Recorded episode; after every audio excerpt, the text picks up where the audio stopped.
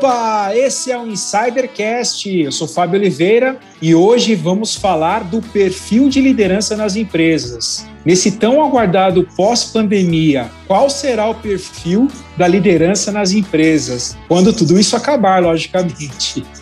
Em sua última pesquisa publicada em 2020, a Escola de Negócios do MIT, em parceria com a empresa TI Cognizant publicou um estudo sobre o futuro da liderança na era digital. Olha só, esse estudo com mais de 4 mil líderes globais de 120 países. E eu fiquei aqui espantado com os resultados. Apenas 12% dos respondentes acreditam que seus próprios líderes têm uma mentalidade adequada para liderá-los. Apenas 12%. Só 10% dos líderes acreditam que as suas organizações têm líderes com competências certas para prosperar nesta era de digitalização total. 71% sentem-se plenamente preparados para liderar seus pares aqui e agora. Olha, os desafios aqui são imensos. E para falar desse assunto, a gente traz aqui com a gente a Manuela Vital. Ela é uma profissional com 18 anos de experiência consolidada na área comercial em empresas de grande porte no mercado brasileiro, tendo nos 10 últimos 10 anos atuado com cargos de liderança em empresas multinacionais. Manuela,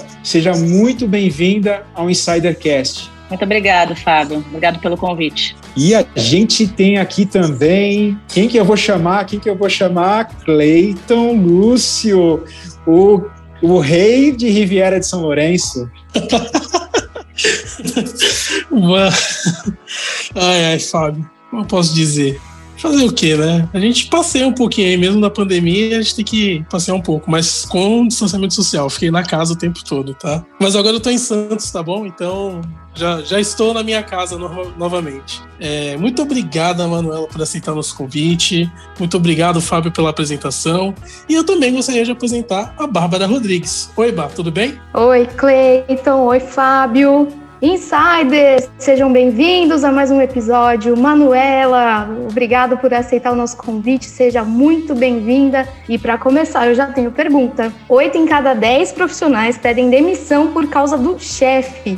É o que aponta um levantamento da consultoria de recrutamento Michael Page com candidatos de vagas de emprego. Manuela, com base na sua experiência de 10 anos liderando grandes equipes, você considera que há uma necessidade de mudança no estilo de liderança que vigora nos dias de hoje? Olha, eu considero, eu considero a palavra liderança um pouco atemporal, né? Eu, eu particularmente não acredito no líder do passado, do presente ou, ou do futuro, né? Acho que, que liderança é, é, uma palavra temporal, né? Eu acho que não há mais espaço, é, não há espaço nunca para uma liderança ditatorial, mas também acho que não há espaço para confundir liberdade com, com libertinagem, né? Eu acho que é sempre liderar é, é sempre é sempre sempre você acolher, né? É sempre você incluir, mas eu acho que, eh, como eu falei, eu não, não acredito numa mudança, né? Eu acho que, que isso é, é, histórico. Acho que acho que liderar é, é, um dom. Acho que eu iria por esse caminho. É, Manuela, pegando um pouco do que você falou, né, sobre é, não ter libertinagem e também não ser um pouco muito linhadura, você acredita que depois que a pandemia passar e ela vai passar, tem que passar, pelo amor de Deus, você acredita que pode nascer um novo estilo de liderança? Eu, eu gosto de usar muito uma frase, né? Eu, eu costumo dizer que mar revolta é que faz bons marinheiros, né? E acho que a pandemia é sobre isso. E no caso de profissionais que estão à frente de, de, de decisões, acho que, que essa essa frase fica ainda mais latente, né? Eu acho que tem competências sim que os profissionais nessa era tem que ter, né? Eu acho que resiliência é uma, é uma delas, né? Que é a capacidade de adaptação diante de, das novas realidades que, que a gente está encontrando. Acho que criatividade eu colocaria também como uma outra, uma outra, uma outra palavra bacana, porque eu acho que o líder atual ele tem que lidar com feelings porque a gente não sabe o que, é que vai encontrar. Eu acho que o líder atual tem que ter velocidade para encontrar soluções, velocidade e criatividade. Né? Outro, outro ponto que eu colocaria também, controle né? E aí controle em dois aspectos. O primeiro deles, controle no sentido de você assumir o comando do time, né? De, de tranquilizar o time, que tanta gente ficou ansiosa sem saber uh, o destino da sua carreira, o destino do seu trabalho, né? Então eu acho que que é bacana a gente ter o nosso time se sentir confortável. Então, acho que é controle nesse sentido e controle no sentido de não deixar a performance cair, né? Que a gente sabe que tem gente que não rende tão bem uh, de home office, tem gente que rende super bem, né? Então, eu acho que, que é necessário ter, é, criar mecanismos, criar processos de que a gente não deixe aí a, a performance do time cair jamais. E, por fim, eu colocaria também a questão da comunicação. Em tempos de, de, de interação digital, é, a gente vê espaço aí, vê brecha para muita comunicação errada, né? Então, eu acho que quanto mais claro e assertiva a comunicação é entre as pessoas e entre o líder e o liderado, eu acho que mais sucesso aí é, a gente vai ter. Manuela, achei muito interessante o ponto que você mencionou daquele de, ter, de haver um balanço entre uma liderança que seja não linha dura, mas que não tenha aquela abertura, a libertinagem, né, como você, como você mencionou, e ter um balanço, né, não ser nem 8 nem 80. Indo mais ou menos nessa linha, você acredita num formato de liderança que ela possa ser um pouco mais inclusiva, onde o gestor possa ter mais empatia, entender um pouco o colaborador, conseguir engajar de uma forma que o colaborador consiga produzir mais resultados, você que tem essa experiência também na, na, na, área de vendas, né? Sempre ter aquela pressão de metas, de resultados. E assim, é uma coisa muito incisiva na, nas relações, porque todo mundo precisa gerar resultado e a empresa precisa ter o lucro. Como que tem, como que as empresas podem também, a liderança pode ter um balanço do fato onde ela cobre o resultado, mas que ela também tem uma, uma liderança um pouco mais inclusiva e empática? Eu acho que a inclusão é, é, é fundamental, fundamental não, é necessária né, para uma liderança de, de sucesso. Né? Eu, eu costumo dizer que eu tenho o privilégio de, de ter um time de amigos, né? Porque e foi assim em todas as empresas que eu passei, em todos os times que eu liderei, né? E eu acho que o que o grande desafio é justamente você ter essa confiança é, do time, que você vai dar espaço para eles darem a opinião e que, e, que você vai torná-los parte do, do, do, processo decisório, uh, mas sem perder o respeito. E eu hoje posso dizer para vocês que é sim possível, né? Porque é, é, particularmente a minha forma de liderar, né? A forma que eu acredito que dá certo e eu aprendo com meu time todos os dias. Eu acho que essa troca é, é fundamental, né? Ninguém constrói nada sozinho e fazer uma liderança participativa, como eu falei, é, é para mim é necessário. Tá? Manuela, ainda falando sobre essa questão de liderança inclusiva, quais são as três dicas principais que você daria para formar um líder mais inclusivo? E como quem não é líder pode identificar quem realmente inspira nessa liderança mais inclusiva? Dicas. A primeira delas é o que eu falei, né? Ouvir. Saber ouvir é tudo, né? Ouvir é, é rico. Você pode até não concordar, mas saber ouvir é, é fundamental, né? É sempre é, é, necessário. A segunda coisa, eu acho que é, é sobre compartilhar, né? Sobre compartilhar conhecimento, sobre formar sucessores. E, por último, acho que é sobre, sobre decidir. Unir essas duas coisas, ouvir, doar e, e decidir, né? Então, se, acho que é um, é um bom trio aí. são, são três dicas boas aí. Manuela, durante a pandemia, eu acho que o propósito e o posicionamento estratégico das marcas foram colocados em xeque.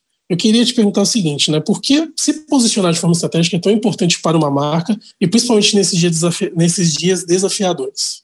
É, eu acredito que, que as empresas que têm uma, uma estratégia de posicionamento de marca clara, né, independente de pandemia ou não, é, é eu acho que, que é necessário você ter um, um, direcionamento estratégico, você saber onde você quer chegar. Porque fica, inclusive, mais fácil em momentos como esse da pandemia, a adaptação, né? E eu acho que as empresas que, que, que, têm, que tiveram esse posicionamento claro de marca, tiveram, tiveram uma, uma facilidade de adaptação muito grande. Eu tenho o privilégio de trabalhar numa empresa que teve essa capacidade, que se reinventou, que que teve uma capacidade de entreter o consumidor, né, no, no, em momentos de, de, de, lockdown, enfim, uma empresa que fez um movimento super digital, né, a, a Seara tem iniciativas aí de, de loja Seara, de aplicativos e fez um movimento digital fantástico no, no, no, ano passado, né, que inclusive apoiando o varejo, apoiando o food service. Então, é, eu acho que quem sabe onde quer chegar tem uma facilidade muito maior para se adaptar. Né? Manuela, você adiantou já um pouquinho da minha pergunta, mas eu queria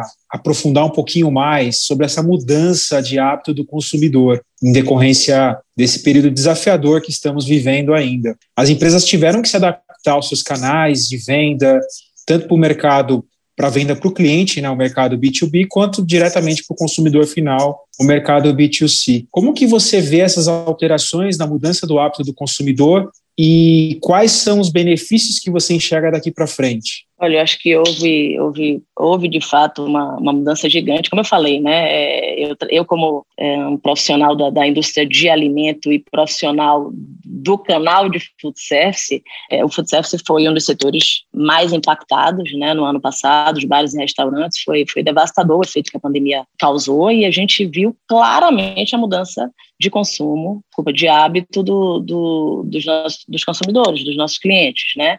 É, e dos clientes do setor. Então, uh, você pega um delivery, por exemplo, que antes da pandemia representava aí na ordem de 8%, mais ou menos, de, de, de, dos estabelecimentos, durante a pandemia essa representatividade passou de 30%. E aí se discute muito se isso vai virar uma tendência, qual vai ser o futuro disso, e, e particularmente eu acho que o delivery é um exemplo que veio para ficar né? O, o consumo em home, o takeaway, eu acho que isso tudo uh, veio para ficar, porque e eu acho que um exemplo muito claro disso foi o final do ano, quando a gente teve o início de recuperação do setor, né? A gente teve reabertura dos, dos restaurantes, e aí você não teve essa representatividade de faturamento que estava de 30%, 35%, ele não voltou a ser 8%, ele ficou ali na ordem de 25%, 20%. Então, eu acho que isso é uma sinalização numérica, né? factual, de que, de que veio para ficar.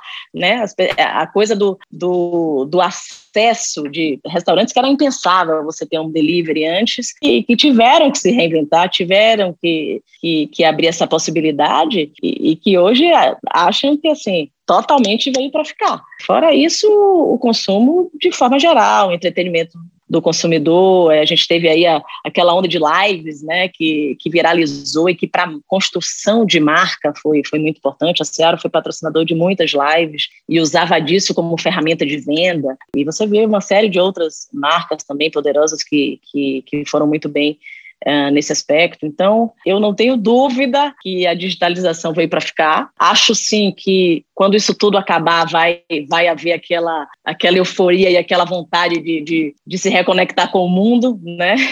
Mas eu acho que a tendência do, do do, do, entretenimento em home veio veio para ficar sem dúvida. Manuela, você já deu algumas alguns exemplos, né, de tendências aí que vieram para ficar pós-pandemia elas vão continuar. É, mas eu queria saber de você como que você analisa a relação varejo-indústria daqui para frente. Também vai haver algumas alterações, assim como houve no, no comportamento do consumidor. Esse outro lado também vai ter mudança? É, eu acho que essa relação aí é uma relação é, que depende muito, né? Acho que virou uma relação meio ônus e bônus, né? Eu acho que as indústrias que apoiaram o setor se beneficiaram e se beneficiarão muito. E, e, o contrário é verdadeiro, né? Acho que quem não quem não fez esse apoio ao varejo, quem não fez esse esse apoio ao, ao food service também é, sofreu e está sofrendo consequências. De novo, graças a Deus eu tenho o privilégio de estar numa, numa indústria que apoia, que apoiou. Eu acho que, que tem que ter um, um cuidado muito grande da indústria também com o varejo, porque é, quando você fala de varejo, você fala muito de lojas físicas, e hoje com essa digitalização a gente pode, tem que ter um cuidado muito grande, né, para não gerar um cross-channel, para não,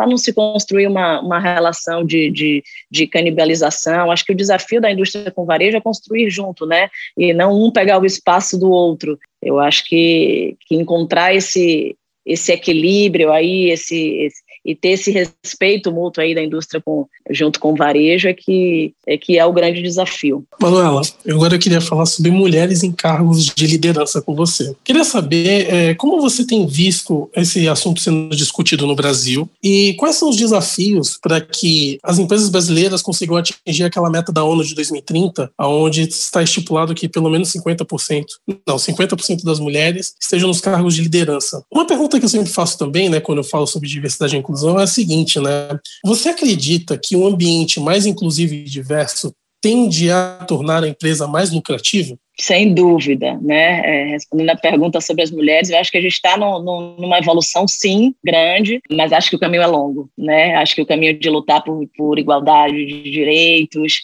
é, acho que, que, hoje, eu, hoje eu olho ao, ao, ao meu, meu redor, no próprio setor como um todo, né? Nós somos pouquíssimas no setor de, de, alimentação, por exemplo, de bens de consumo, nós somos pouquíssimas, né, de é, mulheres em cargos de liderança, ainda, né, dado o universo geral, total. Acho que a gente vem evoluindo, mas acho que tem um grande caminho, mas acho que também é muito mais do que uma questão de, de, de gênero, tá, de homem e mulher, acho que é uma questão de fato de diversidade, né, eu acho que não é só sobre gênero, é sobre, é sobre raça, né, sobre sexualidade, é sobre uma série de, de, de outras coisas porque assim, eu não tenho, eu, eu prego muito por times diversos, tá?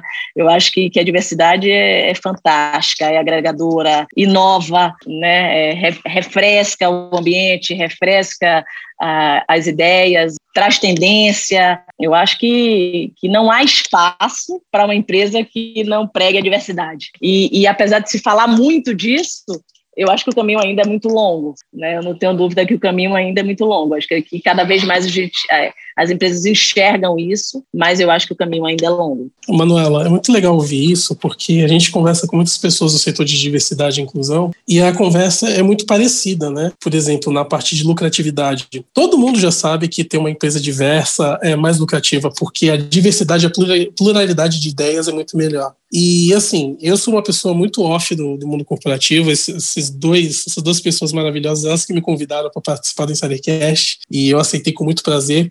E eu, como uma pessoa de fora do mercado, eu não entendia muito bem sobre diversidade e inclusão. Para mim era mais uma pauta para, sabe aquela aquela frase, é mais para inglês ver? Né? Vamos fazer uma coisa aqui bonitinha, vamos deixar uma empresa aqui legalzinha para o pessoal achar bonito e achar que a nossa empresa é divertida. Mas hoje eu, eu, como leigo, depois de passar por tantos episódios, eu percebo o seguinte: realmente, é, empresas diversas, empresas que têm pluralidade de ideias, são empresas mais resilientes e mais fortes ao longo do tempo. E é muito legal isso. E hoje, por exemplo, eu tenho uma visão totalmente diferente. Eu acredito sim que nós temos que dar mais espaço para as mulheres, não por, entre aspas, caridade, mas porque elas têm uma visão muito melhor em alguns setores estratégicos do que nós homens, e nós temos que admitir isso. Então, parabéns pela resposta. Fábio, é com você.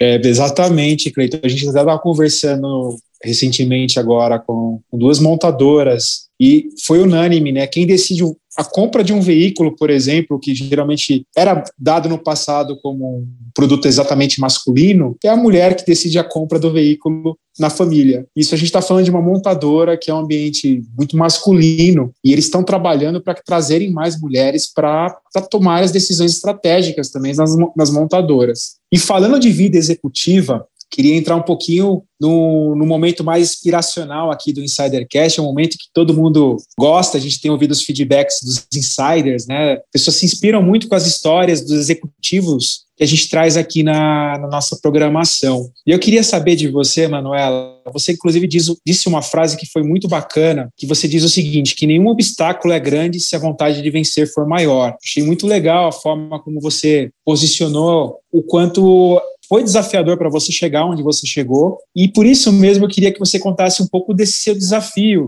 né, de, de estar tá hoje numa empresa grande aqui, uma, uma empresa multinacional, né, que atua aqui no mercado brasileiro, e como você consegue conciliar, equilibrar os pratinhos aí da vida executiva, da vida familiar, enfim, fazer esse balanço todo.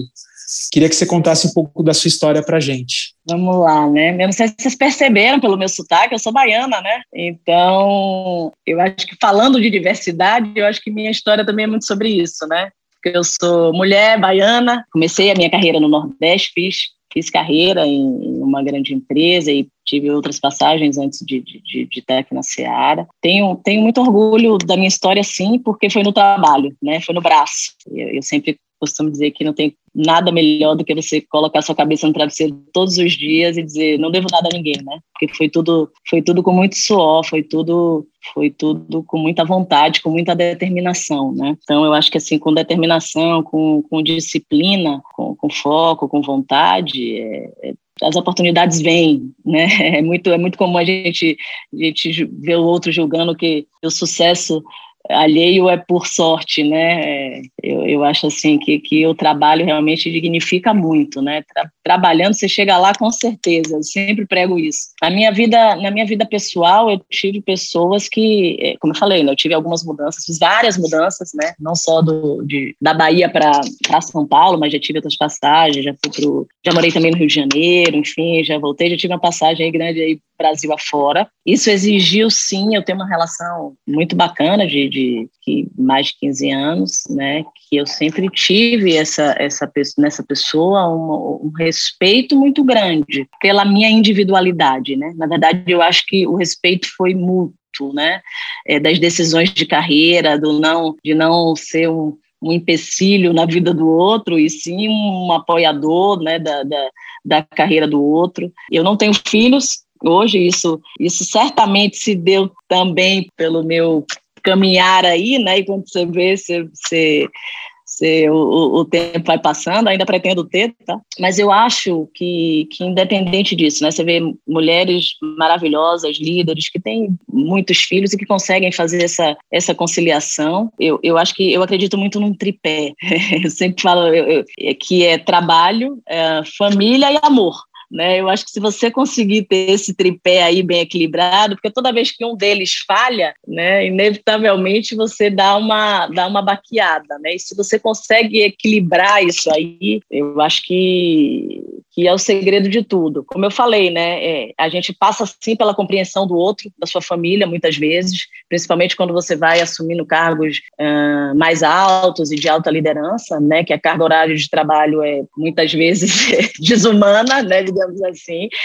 Mas eu acho, eu acredito muito na qualidade do tempo que você passa com sua família, com seu cônjuge, enfim. Eu, eu, levo, eu trago isso para mim, né? Eu sou uma pessoa que quando eu chego à noite e, e, e, janto é sobre é sobre a minha família, sobre é sobre o meu mundo e não sobre o trabalho, né? E eu acho que esse exercício só que isso, isso foi uma coisa que eu fui exercitando muito ao longo da minha carreira, né? Porque é muito normal que você viva aquela coisa do, do querer, do querer, do querer, e você trabalha 24 horas por dia, e quando você vê, você percebe que um dos pontos do, do seu tripé está desequilibrado. E, e, esse tripé nada mais é do que uma convergência para chegar em você, no sentido da, da individualidade, da sua realização pessoal, da sua felicidade. Então, é, é, eu acho que a qualidade do tempo que você está em casa, que você está com com a sua família, que você está com seus amigos, né, um fim de semana bacana. Eu acho que, que a vida pessoal é assim absolutamente necessária para ter para ter uma vida profissional mais leve, mais fluida, mais prazerosa, inclusive, né? Porque no final do dia a gente acaba passando muito mais tempo no trabalho do que em casa. Então, o trabalho tem que ser um prazer, você tem que ter um trabalho que você ame, que você goste, que você tenha prazer de estar, mas virado a chave ali do momento que você está em casa com os seus, é, é usufruir e desfrutar daquilo, né? Então, é, isso naturalmente a gente vai construindo com uma certa maturidade, ganhando uma certa casca, né? É, é ao longo do caminho, mas é algo para se trabalhar desde cedo, né? Inevitavelmente é algo para se trabalhar desde cedo, porque é, esse equilíbrio aí, sem dúvida, é o, é o caminho da felicidade, né, eu. Manuela, você, com a sua resposta, me fez lembrar muito o episódio da Gabriela Pontin e da frase que ela. Grande amiga, inclusive. A gente. Trabalhamos eu, juntas. Eu tenho, assim, uma admiração e um carinho, mesmo distante pela Gabriela, muito grande, porque eu contei até um pouquinho no episódio com ela. Eu participei de uma mentoria voltada para mulheres e a Gabriela deu uma palestra nessa mentoria. Foi por causa dessa mentoria que o Insidercast nasceu. E a, a Gabriela mostrou ali que no final do dia são pessoas lidando com pessoas. Foi por causa da Gabriela é Pontin que essa frase chavão aqui que a gente usa no Insidercast também nasceu. E ela conta, né, no, no, episódio, inclusive, que quando chega em casa, ela tem que fazer janta para o marido também. Ela tira a roupa da executiva e bota a roupa da, da dona de casa, da esposa, da filha, da, da amiga, enfim, né? E você trouxe muito disso na tua resposta agora. Isso me fez relembrar mais uma vez que todo mundo tem dor, tem sofrimento, tem alegria, tem sonho, e que essa é a base de tudo, né? A gente sempre lembrar, como você disse muito bem do tripé, que a gente precisa de uma base sólida, né? Que a gente precisa desse tripé equilibrado para que a gente não não caia, né? De um lado ou de outro. É Infelizmente, a gente está chegando no final já do nosso papo, passou muito rápido. Muito rápido. Eu queria que você deixasse um recado para os nossos insiders e os seus contatos, caso alguém queira conversar com você. Bacana. Em primeiro lugar, gente, de novo, muitíssimo obrigado, tá? Foi, foi uma delícia de, de bate-papo. Insiders, acreditem, acreditem, porque com trabalho a gente chega lá, tá? Então é bem curto o meu recado, mas é, com amor pelo que se faz, é, a gente e, e, e, equilibrando né, a sua vida pessoal, a gente consegue a plenitude, consegue ser feliz. E agradeço demais, viu, Bárbara, Fábio, e um prazer aqui a gente está sempre falando de coisas que aparentemente são, são temas comuns, né? E, e que a gente tem que sempre estar tá lembrando, né? Eu acho que é, acho que é um, um exercício aí muito bacana e foi um prazer enorme falar com vocês. Para quem quiser conversar comigo, enfim, bater um papo, fazer um contato aí, eu estou no LinkedIn como Manuela com O, Manuela Leiro M Victal, V-I-C-T-A-L. Então, estou super à disposição aí, caso alguém queira bater um papo. Obrigado, gente. Prazer enorme estar com vocês. Manuela, é a gente que agradece mais uma vez por você aceitar o nosso convite. É uma delícia ouvir esse sotaque baiano de uma mulher tão forte, tão potente, mas que no final do dia é um, um ser humano e mostra isso para a gente aqui. Muito obrigada por trazer informações sobre o mercado e principalmente informações sobre o humano. Muito obrigada pela tua participação aqui com a gente. Fá, Cleiton, obrigada por mais um episódio maravilhoso. E eu vou me despedindo por aqui por hoje. A gente se encontra num próximo Insidercast. Cleiton, é com você. Obrigado, Manuela. Obrigado, Bar. E durante a fala da Manuela, ela me fez lembrar de um livro que eu li há muitos anos atrás, que é o Pense em Riqueza, do Napoleão Hill. E logo no começo assim, do livro, uma das primeiras dicas que ele dá é criar compartimentos diário, diários. Se você está no seu trabalho, foque 100% no seu trabalho. Se você está em casa, foque 100% na sua casa. Se você está com seus amigos, foque 100% na, nos seus amigos. E o Napoleão Hill, ele diz o seguinte, né, que essa é uma das habilidades mais difíceis de serem desenvolvidas pelo líder, né? Então, essa é uma habilidade de autoliderança incrivelmente difícil de ser desenvolvida, mas que proporciona é, grandes resultados, porque na época dele eu acho que já tinha um pouco disso, né? as pessoas levavam trabalho para casa, mas hoje se tornou extremamente comum e não deveria ser, né? Por exemplo, você ter que trabalhar suas 8, 10 horas por dia e ainda assim ter que dormir com o celular do lado pensando no trabalho isso, isso acaba com a produtividade de qualquer pessoa. Então, achei muito legal essa, essa parte, eu tinha que ter ressaltado. É, Manuela, muito obrigado por aceitar nosso convite. E, Fábio, é com você. Obrigado, Cleiton. Obrigado, Bá. Manuela, foi uma honra receber você aqui no Insidercast. A gente queria muito te tra trazer você aqui para falar com a gente. Você chegou, passou o seu recado.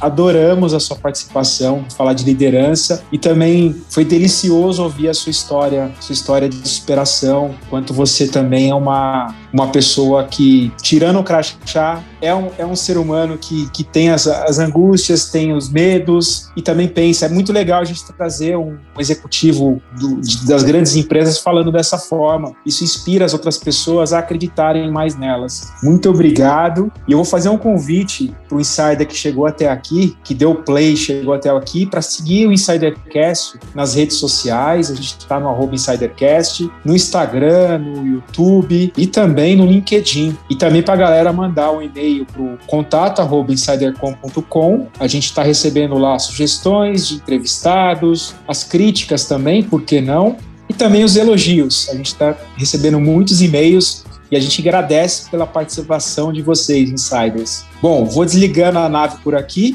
e a gente se vê no próximo episódio. E como não poderia deixar de falar, fui!